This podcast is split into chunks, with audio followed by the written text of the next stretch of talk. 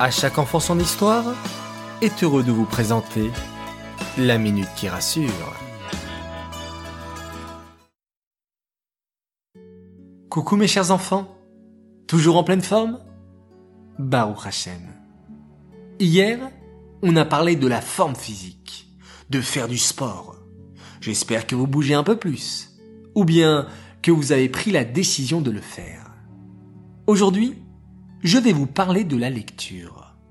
J'imagine certaines grimaces déjà derrière vos écrans. Chaque enfant devrait avoir une petite bibliothèque chez lui, ne serait-ce que quelques livres. Lire, ça permet de s'évader. Ça veut dire de se changer les idées. Lire peut aider à s'endormir le soir aussi. Pour vos anniversaires ou Hanouka, vous pouvez demander des livres en cadeau. Mais vous n'êtes pas obligé d'attendre. Vous pouvez aussi demander à vos parents d'en acheter un de temps en temps. C'est sûr que vos parents seront d'accord. Les enfants qui lisent font marcher leur imagination et se perfectionnent en lecture.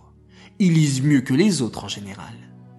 Vous pouvez aussi demander à vos parents de vous raconter des histoires et vous regardez juste les images. Alors, je compte sur vous mes enfants. Lorsque les librairies seront ouvertes, allez acheter un livre